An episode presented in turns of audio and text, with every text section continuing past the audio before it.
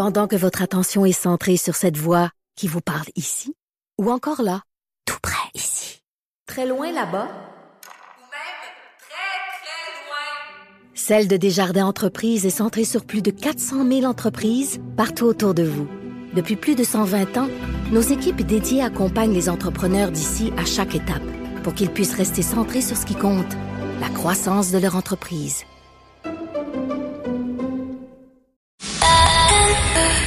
C'est 23.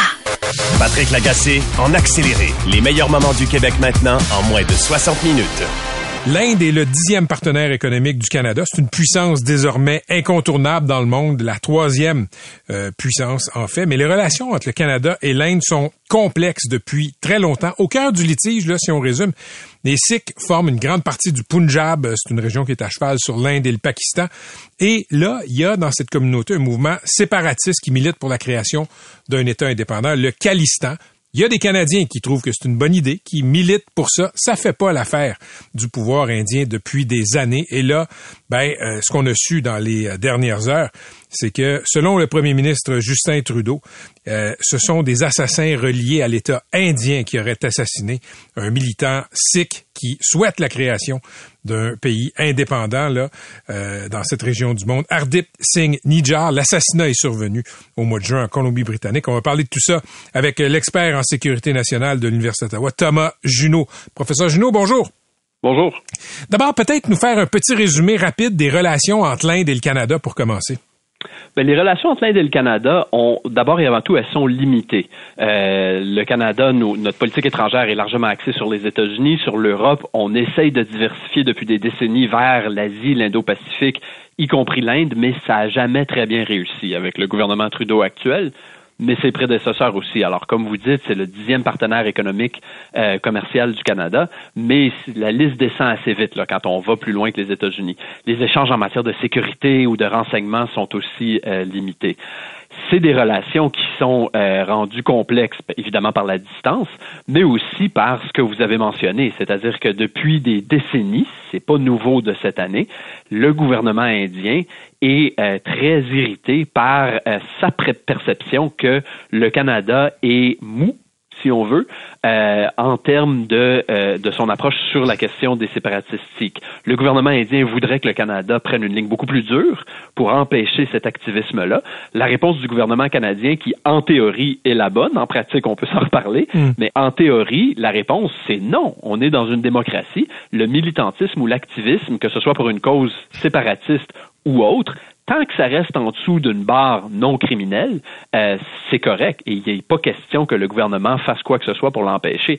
Là où la théorie rejoint pas toujours la pratique, c'est que il y a une minuscule minorité de membres euh, de ces groupes-là qui soutiennent un Calistan indépendant en Inde qui ont euh, à quelques reprises dépassé la ligne là, et ont franchi la limite là où ils sont rentrés dans la violence et la radicalisation. Mais c'est des cas minoritaires qui, d'une façon ou d'une autre, évidemment, ne justifie absolument pas ce que l'Inde aurait fait euh, cette année. Professeur Junot, on a vu des États euh, assassiner de en fait des ennemis désignés. Les Américains euh, ont assassiné Ben Laden au Pakistan. les Russes ont fait assassiner des opposants en territoire étranger. Dans le cas de Hardeep Singh Nijar, ce Canadien sikh assassiné dans l'ouest du pays, est-ce qu'il avait commis des actes violents? Euh, ça, c'est une question qui est complexe. Euh, si je comprends bien, la réponse à ça est non. Euh, et, en bout de ligne, la, réponse idéale, la bonne réponse, ça doit être, dans une démocratie au Canada, le processus judiciaire doit mener son cours. S'il a commis des actes criminels, s'il est soupçonné d'en avoir commis, les, les tribunaux au Canada doivent prendre cette décision-là et pas le gouvernement indien ou n'importe quel autre hmm. gouvernement. Et c'est pour ça que quel que soit le statut exact des actes que M. Nidjar aurait ou n'aurait pas commis, ou un autre militant dans la communauté sikh canadienne, en bout de ligne, cette question-là, elle a une certaine importance, mais elle est complètement distincte euh, du fait que l'Inde est venue assassiner quelqu'un ici. C'est vrai qu'il y a d'autres pays qui le font. La Russie le fait, l'Iran le fait souvent en Europe ou ailleurs, euh, et dans chacun de ces cas-là, c'est complètement euh, inacceptable.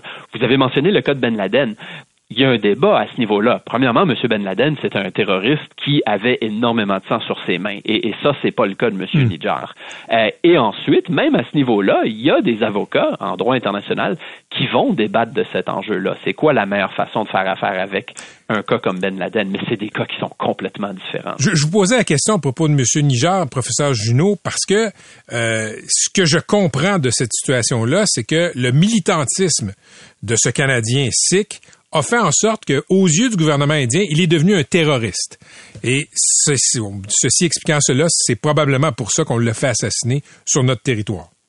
Oui, sauf que ce, ce, ce jugement-là de la part du gouvernement indien, on peut pas l'accepter pour deux raisons. Évidemment. Premièrement, euh, l'Inde a une définition euh, exceptionnellement large euh, de ce qu'est un terroriste sikh dans ce contexte-ci, qui inclut certains individus, une minuscule minorité qui a effectivement franchi la ligne de la violence, mais aussi la grande majorité qui sont pacifiques dans leur militantisme, et l'Inde ne fait pas cette distinction-là. Donc, à partir du moment où ça, c'est la réalité, euh, l'étiquette de terrorisme qui vient du gouvernement indien, on peut pas l'accepter euh, dans une démocratie. Et deuxièmement, euh, quel que soit le cas, euh, la bonne réponse pour le Canada, même si j'accepte certains reproches que le Canada aurait dû en faire plus ou devrait en faire plus sur certains de ces cas-là, c'est que c'est les tribunaux canadiens qui doivent s'en occuper. C'est pas un gouvernement euh, étranger. OK. Quand le premier ministre du Canada se lève à la Chambre des communes et annonce ce qu'il a annoncé hier, c'est-à-dire que selon des informations de nos services de renseignement, c'est l'État indien qui aurait télé guider disons, les assassins qui ont tué euh, ce ressortissant canadien. Euh, sur quel genre de renseignements est-ce que le premier ministre se base avant de décider d'annoncer ça aux Canadiens? Ben ça c'est évidemment très difficile à répondre parce qu'il y a eu euh, assez peu, il y a eu, en fait il y a eu très peu de transparence sur le type précis de renseignement. Est-ce que c'est des interceptions de communication, de communication téléphonique ou électronique entre des représentants du gouvernement indien et euh, les individus qui auraient été responsables du meurtre? Ils peuvent avoir sous-contracté ça au crime organisé, par mmh. exemple. Mmh. Est-ce que ça peut être du renseignement humain? Donc le Canada aurait une source humaine euh, proche du renseignement indien qui lui aurait donné cette information-là. C'est probablement un mélange de différents types. C'est assez rare hein, qu'il y ait un morceau de renseignement parfait qui nous dise tout. Généralement, c'est un casse-tête. Euh, le point qui est important, quels que soient les détails qu'on ne connaît pas publiquement, c'est que euh, il faut prendre pour acquis. Puis ça, même si on peut reprocher toutes sortes de choses à ce gouvernement-ci aujourd'hui ou par le passé, c'est pas une décision qui a dû être prise à la légère. Je suis convaincu que le gouvernement a choisi euh, de faire la déclaration publique qui a été faite hier après une procédure euh, sévère de, vérification de cette information-là. Le premier ministre a fait bien attention pour parler d'allégations, pour parler de possibilités, mais il faut prendre pour acquis que la barre est haute, que c'est une possibilité sérieuse. OK, le langage diplomatique, c'est un langage en soi qui est souvent opaque à décrypter. Là, le Canada a expulsé un diplomate indien, les Indiens ont expulsé un diplomate canadien. Traduisez en mots clairs, professeur Junot, ce que ça veut dire. Ben ça, c'est la, la, procédure standard euh, dans l'histoire de l'espionnage. Puis si on parle d'opérations clandestines en général, le format standard, quand quelqu'un, quand un État se fait piéger par un autre État, on expulse un diplomate, qui est souvent un diplomate qui, en pratique, est engagé dans des activités clandestines, ce qui semble être le cas de, l'agent indien qui a été expulsé du Canada hier. Et la procédure standard, c'est que la réponse, euh, la représaille est exactement la même, c'est-à-dire qu'on expulse quelqu'un d'autre. Si vous vous rappelez, il y a quelques mois, le Canada a expulsé un, un diplomate, entre guillemets, chinois que le gouvernement accusait d'être responsable d'activités d'ingérence étrangère. Et tout de suite après, si je me trompe pas le lendemain, la Chine a expulsé une diplomate canadienne. Donc ça, c'est standard. Ça, il y a aucune, a aucune surprise là, au, à ce niveau-là. La prochaine euh, question, c'est qu'est-ce qui va suivre? Est-ce qu'on va voir une escalade, euh, donc d'autres mesures de représailles euh, de part et d'autre, ou est-ce qu'il y aura un accord plus ou moins tacite pour contenir l'escalade puis limiter les dommages. Puis on va voir, mais moi j'ai tendance à penser que les deux côtés vont vouloir éviter que ça aille trop loin. On a des relations froides avec la Chine, on a des relations froides avec les États-Unis quand les Trumpistes sont au pouvoir, on a des relations froides avec l'Inde, euh, qui sont nos amis dans le monde. Euh, ça, c'est une bonne question. D'abord, je dirais qu'aujourd'hui, les États-Unis demeurent clairement notre ami, là, mais vous avez bien raison de dire que si euh, M. Trump revient au pouvoir en 2024, on aura des énormes problèmes à, ce niveau-là. Euh, il y a des questions sérieuses à se poser au Canada. Euh, on a tendance à être un peu naïf au Canada, puis à, négliger l'intensité de, de, de, des problèmes auxquels on fait face, puis surtout la détérioration de la situation internationale. Si Trump revient au pouvoir, si les choses continuent à dégénérer avec l'Inde, si l'ingérence chinoise continue, si la guerre en Ukraine continue, si la menace terrorisme d'extrême droite, puis je pourrais continuer la, hmm. la, liste des problèmes, au Canada, on n'est pas équipé pour faire ça. On a des amis, on a des relations solides en Europe, mais dans une éventualité où Trump revient, euh, l'Europe va être autant dans le trouble que nous, puis elle va s'occuper d'elle-même, elle va pas venir nous aider. Alors, on, a besoin au Canada de réfléchir pas mal plus sérieusement et avec un sentiment d'urgence euh, à tous ces problèmes-là. On va très certainement avoir l'occasion de s'en reparler. Merci beaucoup d'avoir été avec nous, Thomas Junot. Merci à vous. À la prochaine. Monsieur Junot est professeur agrégé à l'École supérieure d'affaires publiques et internationales de l'Université d'Ottawa. Pendant que votre attention est centrée sur cette voix qui vous parle ici, ou encore là, tout près ici, très loin là-bas, Celle de Desjardins Entreprises est centrée sur plus de 400 000 entreprises partout autour de vous. Depuis plus de 120 ans, nos équipes dédiées accompagnent les entrepreneurs d'ici à chaque étape pour qu'ils puissent rester centrés sur ce qui compte, la croissance de leur entreprise.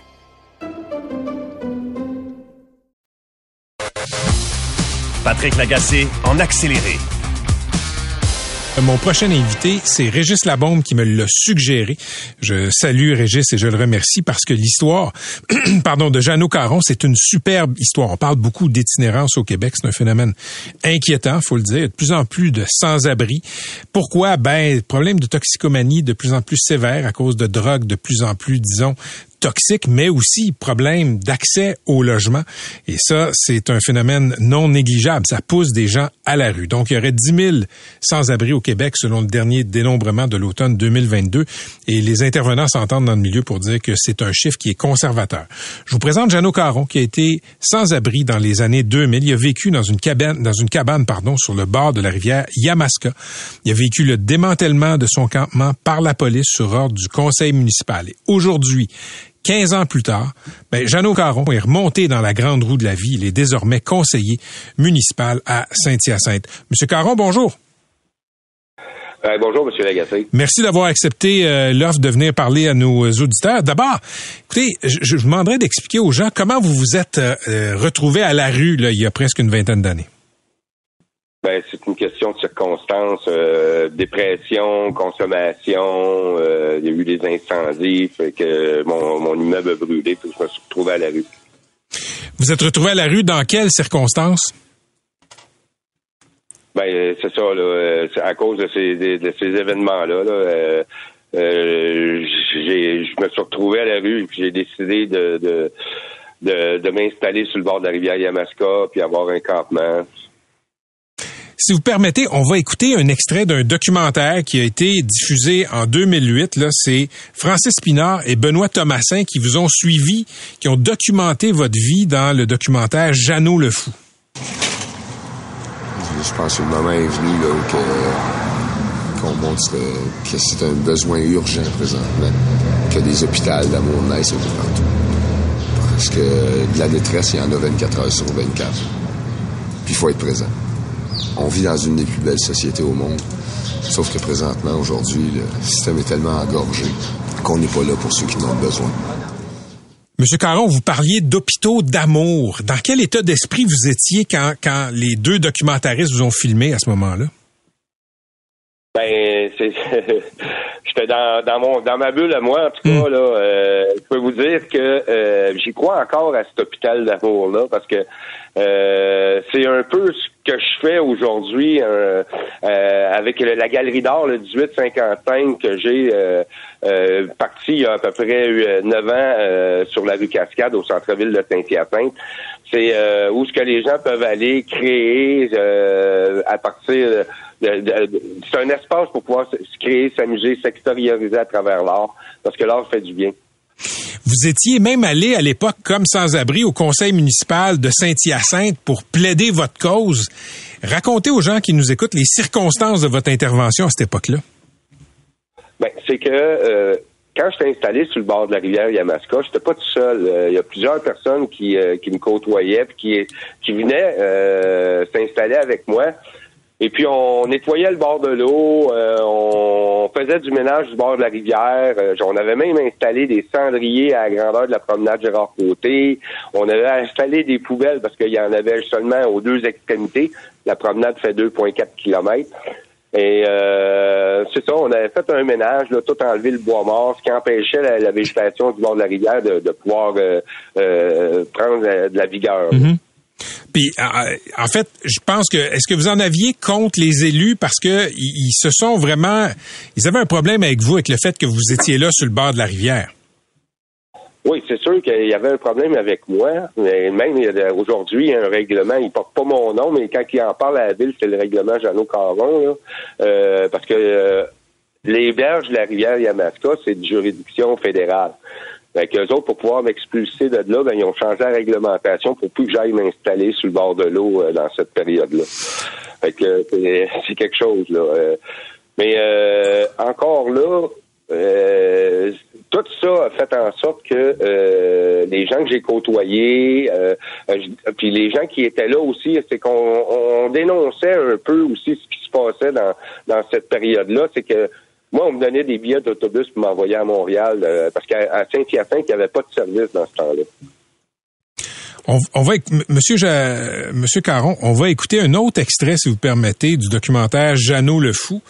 Et c'est un extrait où les policiers viennent vous voir et ils vous ordonnent là, de euh, lever votre campement et de vous en aller. À 11 heures, ça coûte un billet. 11 heures? Oh oui, 11 heures, tu Rien passes, là. Ben, je vais avoir une chaise, puis euh, une coupe de bouchons. C'est correct? Est-ce que c'est correct? Ah, tu vas en avoir tous les jours, là-dessus? comme l'année passée. Vous êtes pas en droit.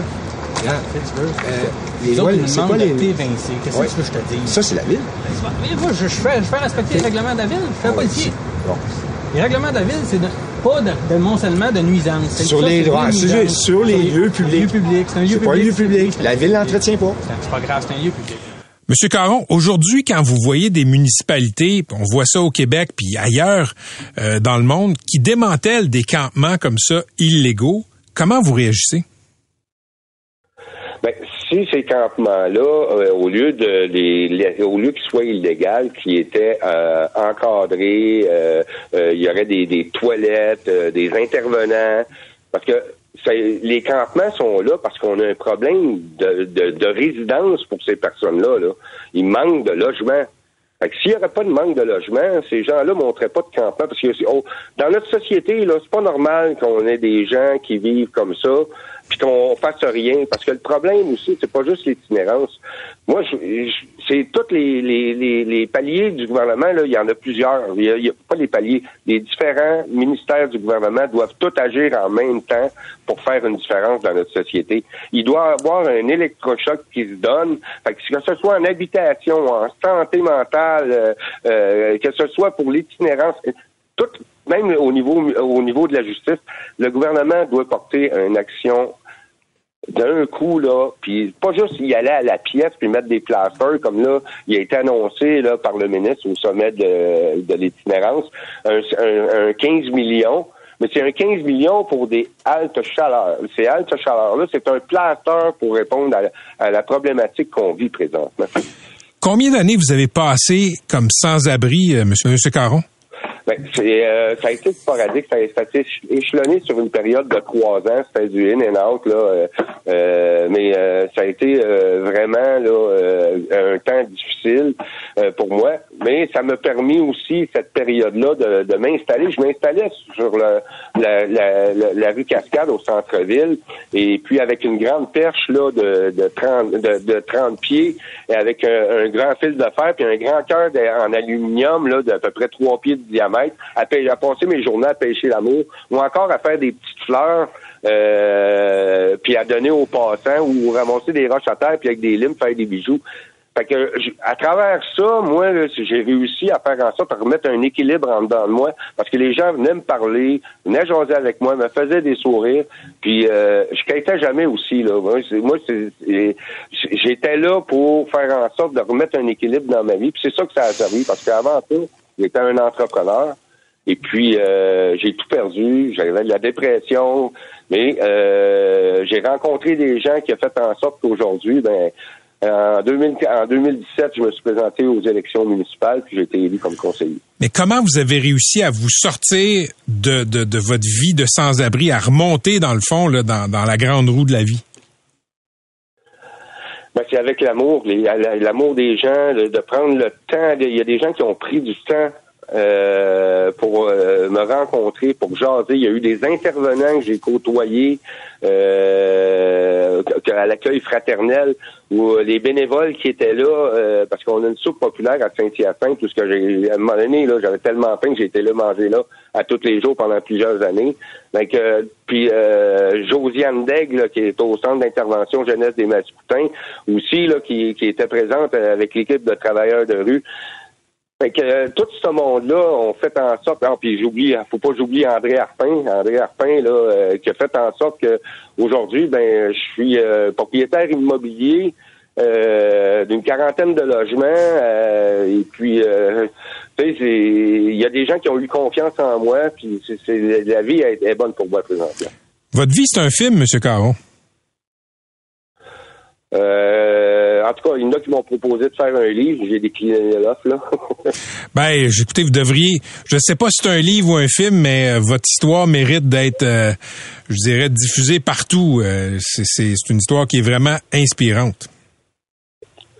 Ben, Monsieur Lagacé, au-delà de mon histoire, il y a une chose qui doit être faite présentement. Si Monsieur Legault est un comptable, ben, il devrait euh, investir une coupe de millions pour faire en sorte d'enrayer la pauvreté qu'on a au Québec. Parce que ces gens-là qui sont laissés pour compte, c'est du capital humain là qui est là, puis qui pourrait pourrait aider à l'essor économique de notre société. Puis au lieu de ça, là, il coûte de l'argent à notre société, M. Lagacé.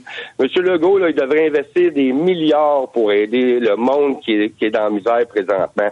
Puis on s'en, euh, au, bout- au- au bout d'un certain temps, là, M. Lagacé, on en sortirait gagnant tous ensemble parce que on, on- on aurait pu avoir ce- cette misère-là qui existe présentement au Québec. On a une des plus belles sociétés au monde. Je pense que M. Legault doit mettre les moyens, prendre les moyens nécessaires pour faire en sorte d'arrêter cette misère humaine-là qu'on a chez nous.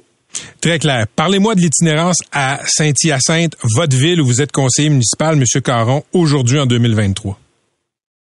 Ben, je, je vais vous parler de l'itinérance. Quand moi je l'ai vécu, ce que c'est que j'ai connu, elle avait augmenté avant que la pandémie s'installe.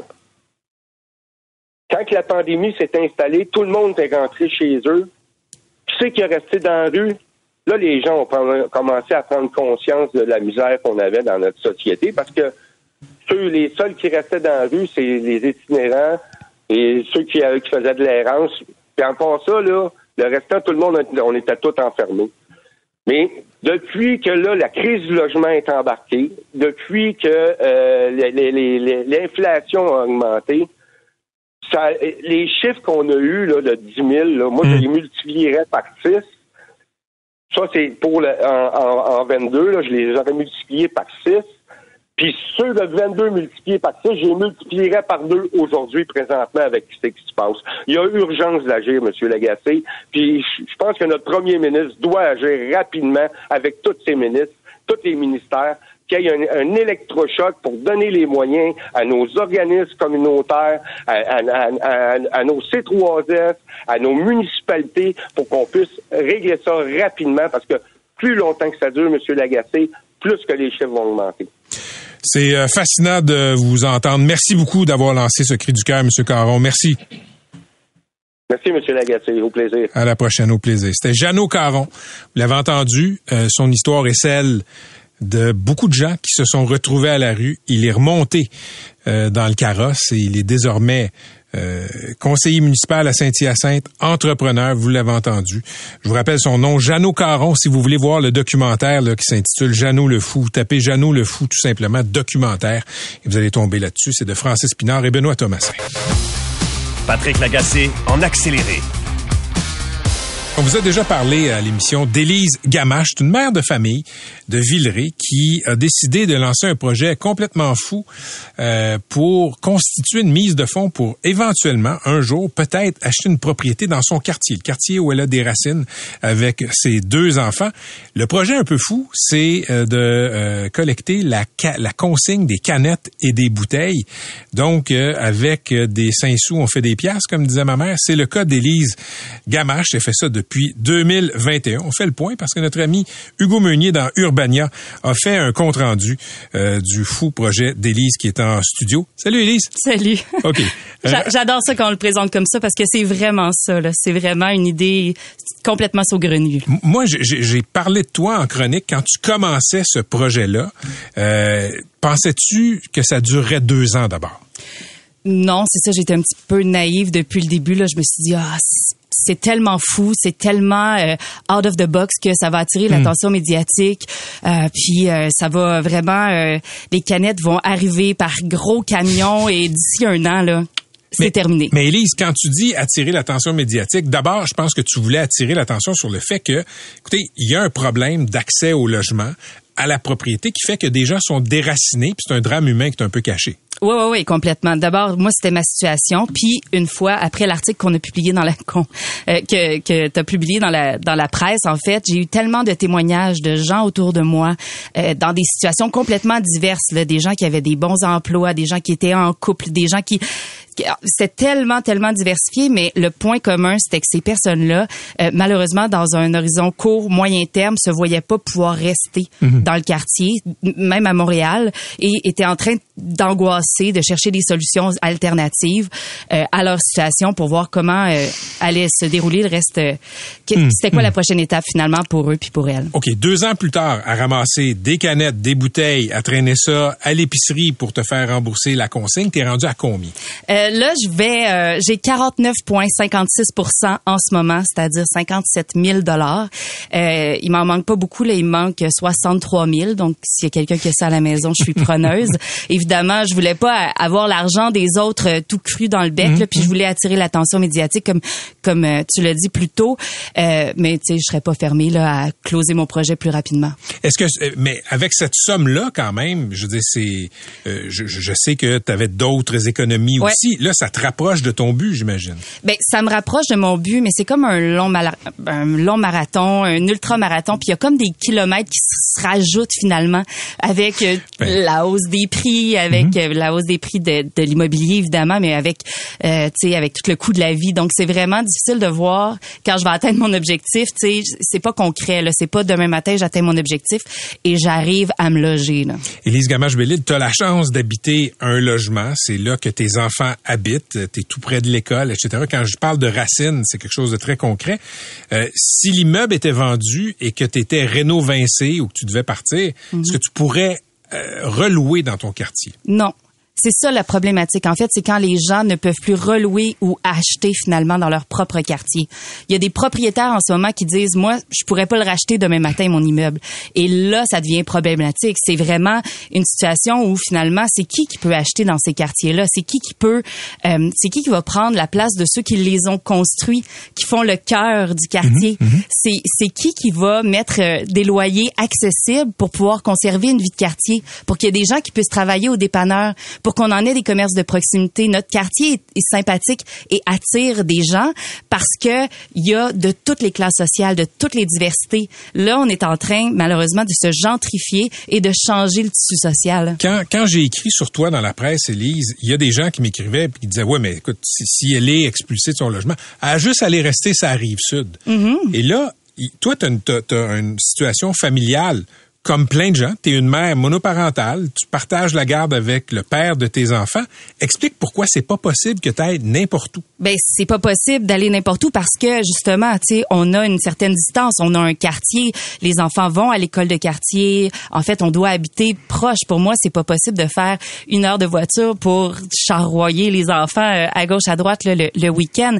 Mais l'autre chose aussi, c'est le point de vue environnemental, c'est-à-dire que moi, c'est pas dans mes valeurs de passer malheureusement 45 minutes, une heure le matin, le soir dans le trafic, de, d'avoir euh, des mètres là euh, vraiment euh, euh, des, des, des, gaz à effet de serre, tout ça. Puis c'est pas non plus ce que je veux vivre. Moi, mon quartier, je le fais à pied. Mon quartier, je le veux avec ma communauté. Je le veux marcher. Je veux que les enfants puissent aller à la bibliothèque à côté à Hum, pied. hum. C'est c'est pas mon mode de vie. Est-ce que tu as reçu des témoignages justement de déracinement de gens qui ont dû quitter leur euh, euh, leur quartier parce qu'ils ne pouvaient plus habiter Ouais. là? Oui, puis c'est pas c'est pas toutes des tristes histoires. J'ai une histoire d'une famille qui est partie à Joliette. Ils, ils se sont refait une vie, mais tu sais, c'était un couple, les enfants suivent, la famille était dans le coin là-bas. Tu sais, moi malheureusement, justement, on peut pas, euh, je peux pas partir où je veux, je peux pas. euh, je, je travaille dans le culturel, dans le Mm, communo- mm. J'aimerais travailler plus dans le communautaire aussi. Euh, je suis sur le CA de l'école. Tu sais, je veux. euh, Il y a des choses qui sont pas possibles avec mon mode de vie, malheureusement. Qu'est-ce que tu as appris sur euh, sur le marché de l'habitation? Depuis que tu as commencé ce projet-là de financer ta mise de fonds en ramassant des canettes et des bouteilles? Ben, j'ai appris plusieurs choses, c'est-à-dire que la solution, ça passe pas par une seule solution. Là, Euh, c'est vraiment un cocktail de de de de de, de- mesures qu'on doit mettre en place. Mais la première chose que j'ai apprise et que je veux rappeler à tout le monde, c'est que le loyer là, c'est un bien de base.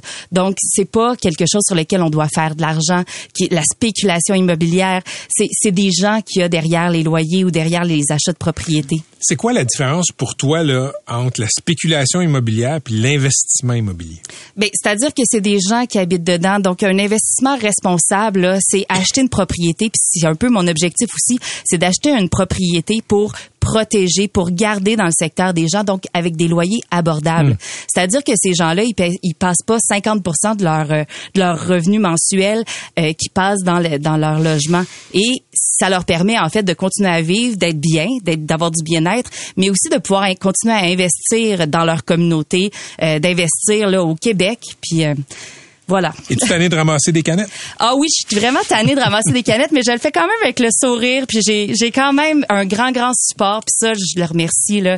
Je suis pas toute seule là-dedans, il y a ma mère, il y a mes amis, il y a des gens que je connais même pas qui me déposent euh, des canettes devant chez moi là. Euh, T'es t'es rendu la fille aux canettes. Je suis rendue la reine des canettes même. C'est Hugo Meunier qui m'a qui m'a décrit comme ça dans l'article du Urbania. Donc la reine des canettes là, j'ai j'ai mon adresse sur mon euh, projet mise de fonds sur Facebook. Donc les gens peuvent vraiment euh, apporter. euh, Puis s'ils peuvent aussi m'envoyer juste euh, le montant de leur consigne mensuelle là, par un petit virement interact. Écoute, c'est un projet très intéressant. Tu démontres par l'absurde qu'il y a quand même des humains derrière ce qu'on appelle la crise du logement. On va, on va faire des suivis avec toi. Merci beaucoup. Merci. Élise Gamache-Bellil. Pendant que votre attention est centrée sur vos urgences du matin, vos réunions d'affaires du midi, votre retour à la maison ou votre emploi du soir, celle de Desjardins Entreprises est centrée sur plus de 400 000 entreprises à toute heure du jour. Grâce à notre connaissance des secteurs d'activité et à notre accompagnement spécialisé, nous aidons les entrepreneurs à relever chaque défi pour qu'ils puissent rester centrés sur ce qui compte, le développement de leur entreprise. Patrick Lagacé en accéléré. OK, Philippe, euh, on le sait, au Québec, on a des défis énergétiques. On est, on est euh, chanceux, on a beaucoup d'hydroélectricité, mais quand même, euh, on commence à voir le bout de notre capacité. Oui, on commence à avoir le bout de notre capacité. Et là, c'est clair, là, François Legault, le premier ministre du Québec, ça fait deux fois, Patrick, en cinq jours qu'il nous dit préparez-vous, il va y avoir de nouveaux barrages au Québec. Alors, euh, c'était vendredi la première fois. Il a participé à l'inauguration du nouveau pavillon des, euh, des hautes études commerciales, là, juste ici, d'ailleurs, à côté de la station. On centre-ville de Montréal. Et euh, en point de presse par la suite, il l'a dit, il a fait une déclaration, il a dit préparez-vous, Michael Sabia, le nouveau président d'Hydro-Québec, travaille là-dessus. Aujourd'hui, il redit essentiellement la même chose. Valérie Leboeuf en a parlé aux infos il y a quelques minutes. Il participait là à une annonce pour l'exportation d'hydroélectricité vers l'État de New York et il a redit encore essentiellement la même chose. Maintenant, ce qui est intéressant, Patrick, dans sa déclaration d'aujourd'hui, c'est qu'il ferme également pour l'instant la porte au nucléaire. Tu te souviens, ça a été un débat il y a à peu près un mois, là, trois semaines, un mois. Michael Sabian avait parlé dans les entrevues qu'il a données là, dans le cadre de sa nomination à la présidence. Euh, Pierre Fitzgibbon était revenu un peu là-dessus. Donc, on, qu'on s'en allait, est-ce qu'on se dirigeait au Québec vers un débat sur le nucléaire? On- Est-ce qu'il fallait rouvrir, par exemple, Gentilly 2? Alors, c'était un gros débat vers la fin du mois de, de- vers la fin de l'été, là, au début du mois d'août. Et puis là, ben, M. Legault semble avoir euh, mis son pied à terre là-dessus. Pas question de nucléaire, il dit pour l'instant. Mais c'est clair que là, on s'en va dans un débat de société important. Parce que bâtir des barrages, le dire, il va y avoir des barrages, c'est une chose, mais maintenant, faire arriver les choses, faire les ententes avec les membres des Premières Nations, trouver quelle rivière, euh, convaincre les écologistes que euh, ça peut être une bonne idée, ça va être un gros, gros euh, débat de société. Mais ce que je trouve très intéressant là-dedans, c'est qu'on en a souvent parlé, toi et moi, Patrick. Je me suis souvent demandé quel héritage François Legault veut laisser? Euh, T'es premier ministre, et là, il va être premier ministre pendant au moins huit ans. Peut-être qu'il sera réélu, euh, sait-on euh, jamais. Tu veux laisser un héritage, tu veux passer à l'histoire pour quelque chose. Jean Lesage, Révolution tranquille. euh, René Lévesque, bon, une panoplie de lois qui ont modifié profondément le Québec. Euh, Robert Bourassa, avant ça, dans les années 70, c'était les 100 000 jobs, les barrages électriques. Et là, tu dis, lui, Legault, là, quand il veut, il va passer comment? Et là, c'est clair là, qu'on s'en va vers deux éléments. D'abord, la transition, la vallée de la transition énergétique, où il veut faire du Québec une plaque tournante pour produire de l'énergie verte avec les batteries au lithium, euh, avec tous les développements, toutes les annonces qui ont été faites, les millions en investissement qui ont été annoncés en appui à des compagnies. Et là, ben, pour que ces usines-là fonctionnent, ça prend de l'énergie. Et on n'en aura pas Oui. assez pour accueillir tous ces projets-là. C'est bêtement mathématique. Alors là, il commence à préparer le terrain. Et pour moi, c'est clair. C'est ça l'héritage qu'il veut laisser. Est-ce que ça va fonctionner? Écoute, ça sera pas facile pour lui de réussir à vendre l'idée de construire des nouveaux barrages au Québec. Alors, il y aura un gros, gros travail de conviction, mais on sent qu'il a déjà commencé à, à prendre le bâton du pèlerin parce qu'il en parle abondamment. OK, tu veux revenir sur euh, des citations de protagonistes de l'actualité de ces derniers jours. On va commencer avec euh, Bernard Oui, Dréville. Bernard Dréville a donné une entrevue super intéressante à Alexandre Sirois dans la presse. Ça a été euh, publié en début de semaine. Et puis, on parle évidemment des problèmes en, é- en, en éducation. On le sait, là. Tu sais, tu fais une courte liste, Patrick, des problèmes en, éducation. Les plafonds qui tombent hein, dans, dans, dans les écoles primaires, des élèves qui sont obligés euh, de changer d'établissement. Le parc immobilier scolaire, c'est d'une vidusité absolument inouïe. Il manque d'enseignants, il manque euh, de personnel spécialisé, d'orthopédagogues, de psychoéducateurs. Les classes sont surchargées, les profs sont épuisés, les parents souffrent. Ça, il y en a plusieurs profs qui le disent de courrielite aiguë, c'est-à-dire que quelque chose ne fonctionne pas dans la journée, puis bang, le courriel aux profs, ce qui fait que les profs se retrouvent avec un amoncellement de courriels auxquels ils doivent répondre à chaque jour. Dans une classe, lourd. dans une classe de 28, là, c'est potentiellement 56 parents qui peuvent t'écrire. C'est exactement, exactement. Puis des fois, je pense qu'ils sont pas loin de ça. Certaines semaines. Et euh, bon, il y a le débat sur l'école à trois vitesses aussi. Et là, on est dans un contexte de négociation que, de convention collective. Donc, euh, les syndicats euh, ont des revendications assez assez claires. Et là, ce qu'il dit, M. Drainville, Alexandre Serrois, il, il dit si on n'arrive pas à valoriser le beau travail qui se fait dans nos écoles, si tout ce qui se dit et se raconte sur l'éducation, c'est toujours ce qui va mal, eh ben, on se tire dans le pied. Et dans le fond, je peux pas m'empêcher de trouver qu'il a raison sur un point. C'est-à-dire que si au Québec, on dresse un portrait absolument terrible de la situation dans nos écoles, mais qui donc va vouloir aller enseigner? C'est difficile de recruter des enseignants. Alors, si t'arrêtes pas de dire que ça y a rien qui marche, or, il y a un paquet de choses qui marchent pas, c'est vrai, mais on le sait tous, on, a été en contact avec des professeurs, on a été en contact en tant que parents avec des écoles. On sait que partout, partout, partout, il se fait des trucs absolument extraordinaires, puis on n'en parle pas assez. Maintenant, quand un ministre il va comme ça, pour moi, je peux pas m'empêcher d'y voir, je dirais pas un, aveu de faiblesse, mais à quelque part, un ras-le-bol du discours ambiant. Et sais-tu ce que ça m'a rappelé? Souviens-toi, en décembre dernier, Christian Dubé un matin, décide de publier un texte sur Facebook. Et c'est essentiellement le même message que M. Dubé avait alors tenu sur le système de santé.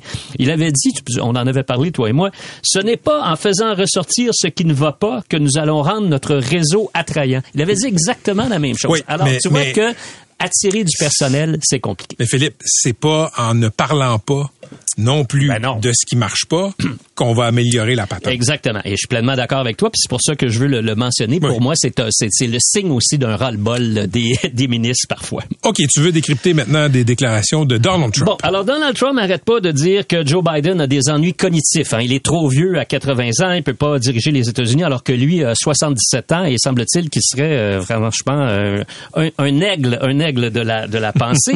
alors voici ce que Donald Trump a déclaré dans un discours vendredi. Alors il est là, il est à la tribune et d'ailleurs, Patrick, je tiens à le mentionner, c'est la première fois que je le voyais depuis un sapré-bout. Je lis tout ce qu'il dit ou à peu près, mais je m'informe beaucoup par l'écrit. Je suis moins euh, moins vidéo. Oui, et là, oui. je l'ai vu pour la première fois depuis longtemps. Et? Il a pris un coup de vieux. Il y a zéro doute là-dessus. Il a pris un coup de vieux. D'ailleurs, même la façon dont il s'exprimait, ça manquait un peu euh, d'énergie. Alors là, il commence à parler et puis là, ben évidemment, il ramasse Biden de toutes les façons possibles, ennui cognitif et tout. Puis il dit, euh, il est pas en condition pour diriger le pays. Puis là, là, il dit, écoutez, là, il est en charge de nos relations avec la Russie. Puis avec la Russie, il y a une potentielle guerre nucléaire. Hey, avec lui, là, on pourrait peut-être avoir la deuxième guerre mondiale. Alors évidemment, euh, ça fait beaucoup jaser. Et là après, il a parlé aussi d'Obama. Euh, il a commencé à dire, il dit tous nos adversaires politiques, je suis plus populaire que tous nos adversaires politiques, y compris Obama. Puis là, il réalise que Obama est plus vraiment dans, dans le. Depuis portrait. longtemps? Ouais, alors là, il est obligé de pivoter, il pivote et là, tu as un discours à peu près, ça, ça veut rien dire pendant à peu près 15 secondes où il dit à peu près euh, n'importe quoi. Et finalement, il finit par dire, il dit, quand j'ai gagné en 2016, là, il dit cette victoire-là, et puis c'est clairement là, de la façon dont il s'exprime, j'ai battu Obama, et puis il dit pas en termes aussi clairs, j'ai battu Obama, mais il vient de parler d'Obama, il dit personne croyait ça Mais- Obama ne se représentait Ben pas. non, c'était Hillary Clinton, son, son adversaire. Alors, tout ça, pourquoi je veux en parler? C'est que je suis tellement tanné, excédé, fatigué d'entendre dire que Joe Biden a des ennuis cognitifs alors que euh, Donald Trump, lui, il serait en parfait état. Alors qu'il multiplie les déclarations absolument absurdes. Je veux juste en citer encore deux récentes. Euh, ben, il a dit, et ça, il le dit, mais il répète régulièrement, que lui, s'il vient au pouvoir, la guerre en Ukraine, il règle ça en un jour. Hein? Et là, sa plus récente, c'est sur euh, l'avortement.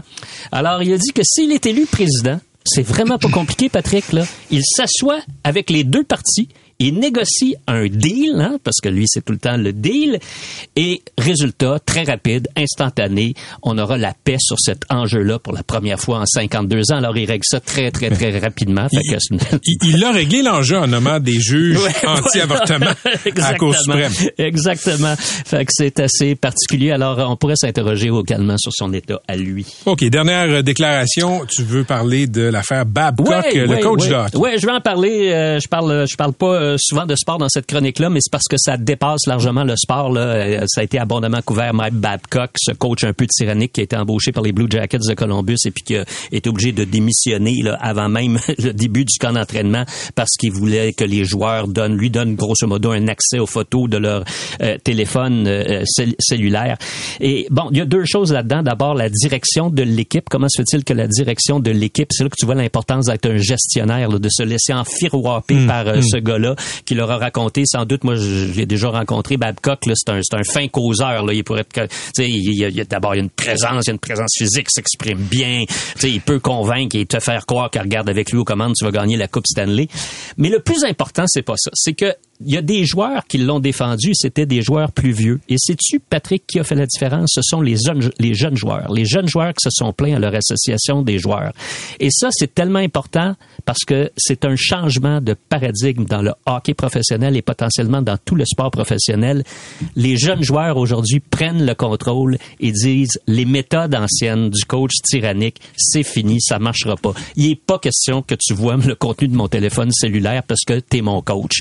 Et c'est tellement euh, logique de penser. C'est vois-tu ça, toi, dans n'importe quel corps de, de, de, de métier, t'es- tu, tu vas être technicien en informatique, tu as ton entrevue, puis le gars, le- le- ton, ton boss te dit hey, écoute, je sais pas ça savoir euh, quel genre de personne tu es là, avant de. Montre-moi donc ton téléphone cellulaire, on va regarder tes photos ensemble. Voyons, non, ça n'a aucun bon sens. Et je suis content de voir que des jeunes joueurs, Patrick, ont mis enfin une limite en disant non, ils se sont plaints, ils sont plaints à leur association des joueurs, ils sont plaints à la Ligue nationale. Bravo à la Ligue nationale d'avoir agi rapidement parce que comme le disait Mickey Guerrier euh, tantôt, c'est bien évident que euh, Mike Babcock n'avait pas le choix. Là. Il, a été voilà. en bon québécois ou en mauvais québécois, il a été démissionné. Il a été démissionné. À demain, Philippe. Salut. Patrick Lagacé en accéléré. C'est 23. Pendant que votre attention est centrée sur cette voix qui vous parle ici, ou encore là, tout près ici, très loin là-bas, Ou même très, très loin. Celle de Desjardins Entreprises est centrée sur plus de 400 000 entreprises partout autour de vous. Depuis plus de 120 ans, nos équipes dédiées accompagnent les entrepreneurs d'ici à chaque étape pour qu'ils puissent rester centrés sur ce qui compte, la croissance de leur entreprise.